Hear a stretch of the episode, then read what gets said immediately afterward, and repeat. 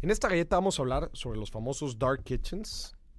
Por si alguno no los conoce, este nuevo modelo, pues que está empezando a agarrar mucho auge este, en el mundo restaurantero. Te platico qué es un dark kitchen, una cocina oscura. Verás, eh, cuando hablamos de restaurante, lo primero que pensamos pues es en este restaurante, ¿no? Que llegamos, nos sentamos, consumimos, pasamos una experiencia este, comemos rico, pasamos un ratito y nos vamos. ¿no? Este es el modelo tradicional de, de un restaurante. Bueno, pues con todos estos avances tecnológicos, aplicaciones, facilidades que nos dan en general, pues todo el tema digital, se crea un nuevo modelo llamado cocinas obscuras, dark kitchens, que es un modelo en donde no precisamente el restaurante ofrece una experiencia física, sino más bien una, una experiencia digital. Ah, ah, caray, Maurice, ¿cómo está ese rollo? Bueno, pues son, son restaurantes que solamente operan a través de aplicaciones o servicios de entrega a domicilio.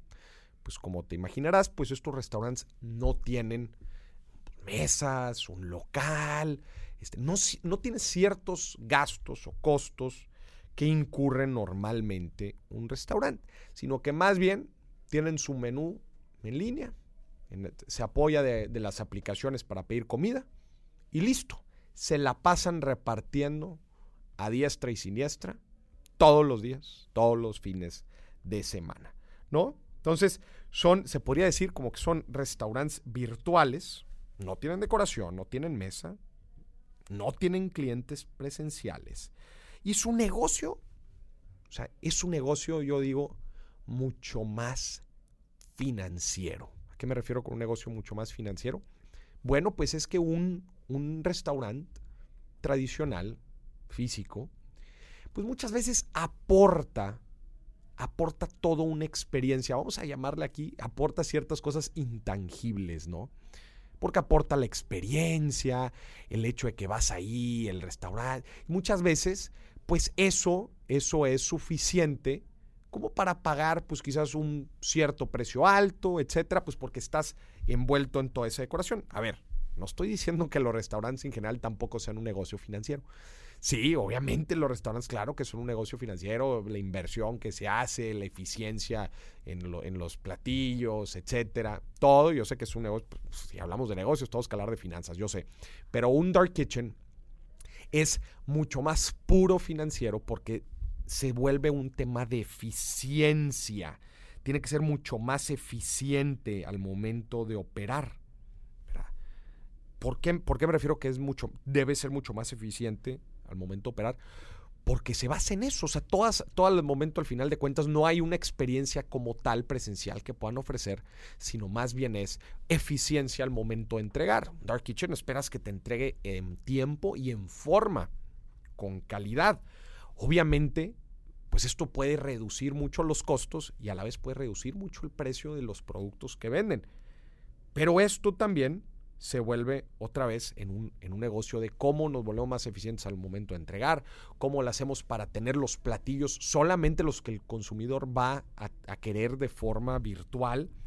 Eh, si no vamos a estar pagando insumos, no vamos a estar pagando quizás la renta de un local más grande, este, entonces, ¿cómo hago la mejor inversión inclusive en pues solamente una cocina que esté en un lugar en donde la renta no me salga tan cara, solamente tener al, personal necesario, principalmente de cocina, tratar de ser muy, muy eficiente con el uso de ingredientes, con el uso de proveedores, etcétera.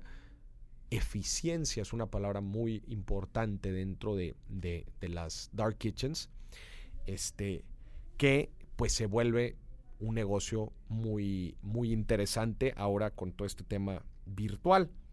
También hay que considerar ciertos costos que pues se basan dentro de este negocio. Número uno, definitivamente, pues las comisiones que les van a cobrar todas estas plataformas que son algo agresivas las comisiones que te cobra un Uber Eats, un Rappi, un Didi Foods. Son altas las comisiones que les cobran a los restaurantes a cambio de llevarles tráfico. Entonces, esto es algo pues que tienen que basar mucho porque pues quizás otro restaurante que está teniendo otro tipo de clientes presenciales pues no tiene que pagar. definitivamente la merma en productos, ¿no? en, en ingredientes, todos los servicios. Si bien no tienes que pagar un gran local, pero sí hay muchos de los servicios, agua, luz, gas, que se tienen que estar consumiendo. Publicidad, mucha publicidad digital, porque pues los otros restaurantes muchas veces de boca en boca, lo, vas pasando por el carro y lo ves, si quieres ir. Esto no. Aquí no hay publicidad presencial. Esto es solamente digital, entonces se tiene que, dedicar eh, una gran parte del presupuesto a esta parte. Y también el tema de la entrega y el servicio a domicilio, que si bien las plataformas te llevan tráfico, pues tú también, como decíamos, tiene que ser un negocio rigurosamente financiero. También la forma en que tú operas el servicio a domicilio, que es uno de los principales costos en estos dark kitchens, cómo lo manejas y cómo lo vuelvas más eficiente. Si tú vas a tener tu propia flotilla de servicio de entrega, tus propias motos, tus propios choferes, o si te vas a apoyar a través de un externo o muchas veces de los, de los mismos repartidores que te ofrecen estas plataformas.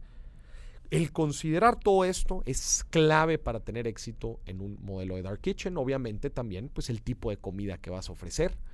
Tienes que considerar que principalmente se va a ir moviendo ahí en la entrega y pues que sean cosas, que sean alimentos que la gente quiera consumir de forma, de forma eh, de entrega a domicilio. Claramente hay, hay comida que es más difícil poderla llevar a domicilio, quizás temas más gourmet, este, cosas que se puedan estropear este, por, eh, por los traslados, pues se vuelve un poco más complicado. Pero, pues bueno, las Dark Kitchens han llegado como este modelo tecnológico de poder tú también probar un modelo, un tipo de comida, pues sin una inversión tan grande. Pues no necesitas decorar el lugar, no necesitas tener un, un, un local, este, con que tengas la cocina. Inclusive yo conozco gente que opera restaurantes desde, desde su propia casa, ¿eh? tiene los hornos en su casa, en la cochera ya la equipó y desde ahí entrega. Muchas veces ni siquiera este, comida, comida, ¿eh? muchas veces snacks, postres, etcétera. Y todo lo operan a través de una cocina virtual. En China hay más de 7.500 modelos, en India 3.500 y Estados Unidos va comenzando, es cerca de mil modelos diferentes de dark kitchens.